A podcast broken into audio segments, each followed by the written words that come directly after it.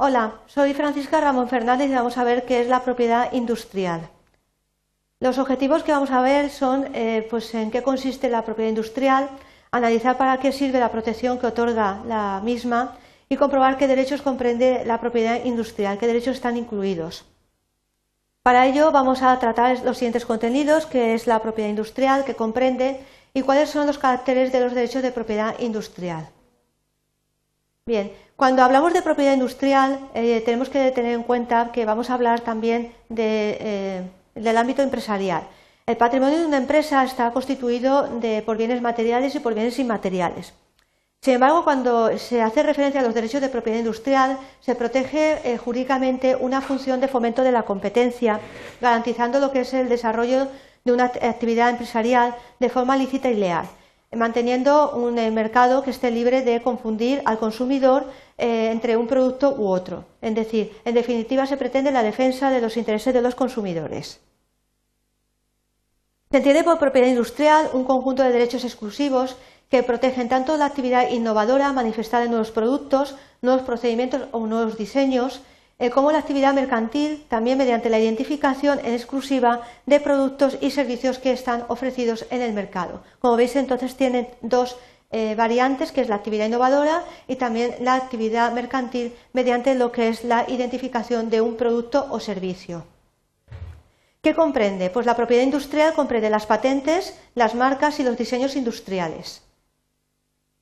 Aquí tenéis eh, varios ejemplos de marca, por ejemplo, papel florete superior, y ejemplos de patente, por ejemplo, una máquina para prensar uvas eh, o una eh, mesa individual para escritura en escuela. Eh, estos serían dos casos, tanto el papel florete superior y hilados y tejidos de algodón, dos ejemplos de marcas, y estos serían dos ejemplos de patentes. Como veis, la diferenciación entre ambas son evidentes. sin embargo, aquí se está bueno, reflejando una máquina y también un objeto, y aquí, sin embargo, se está reflejando lo que es una marca.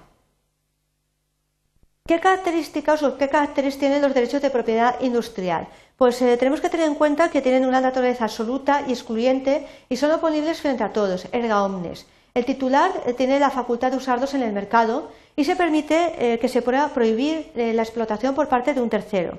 Además, se inscriben en un registro público y su concesión no es para siempre, no es por un tiempo ilimitado, sino que tienen una duración temporal. La principal regulación que se aplica a los derechos de propiedad industrial es la que tenéis a continuación. Ya hemos visto eh, que son las patentes, las marcas y los diseños industriales, de tal manera que la legislación que se aplica se va a diferenciar según el objeto de regulación. Se aplicará la ley de patentes, la que tenéis aquí del año 1986, y eh, también el Real Decreto del año 2002 relativo a la explotación y cesión de invenciones realizadas en los entes públicos de investigación de acuerdo con la ley de patentes. También eh, se establece el Real Decreto eh, que aprueba el reglamento para la ejecución eh, de la ley de patentes y, por su parte, en el ámbito de las marcas se aplica la ley del año 2001 de marcas y el Real Decreto del año 2002 que aprueba el reglamento para la ejecución de la ley de marcas. Y, por último, el diseño industrial pues, se regula por la ley del año 2003 de protección jurídica del diseño industrial y su reglamento de ejecución. Como veis, hay regulación en el ámbito de patentes, en el ámbito de las marcas y en el ámbito del diseño industrial. Vamos a ver eh, un breve resumen de lo que acabamos de, contemplar. Hemos visto en qué consiste la propiedad industrial. Eh, se han diferenciado entre las patentes, las marcas y los diseños como objeto de protección, ya que eh, son distintos. No hay que olvidar los caracteres que tienen para que nunca la podáis confundir con la propiedad intelectual.